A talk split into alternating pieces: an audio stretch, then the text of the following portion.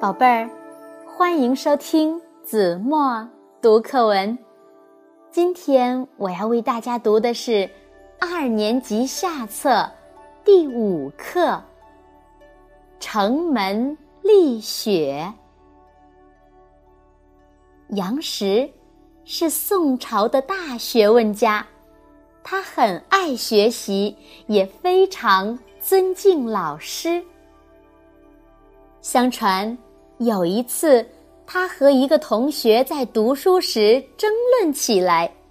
为了尽快弄清问题，他们就冒着鹅毛大雪，专门去请教程颐老师。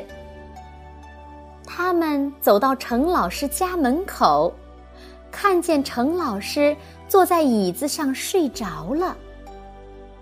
杨时悄悄地对同学说。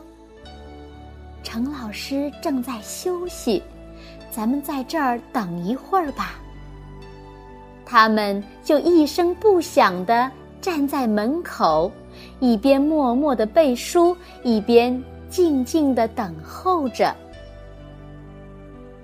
过了很久，程老师醒来，发现两个学生站在大雪纷飞的门外。就急忙把他们拉进屋里，心疼地说：“外边雪这么大，你们为什么不进屋呢？”杨时望着程老师慈祥的面容，诚恳地说：“老师，您正在休息，我们怎么能惊动您呢？”好了，宝贝儿，感谢您收听子墨。读课文，我们下期节目再见。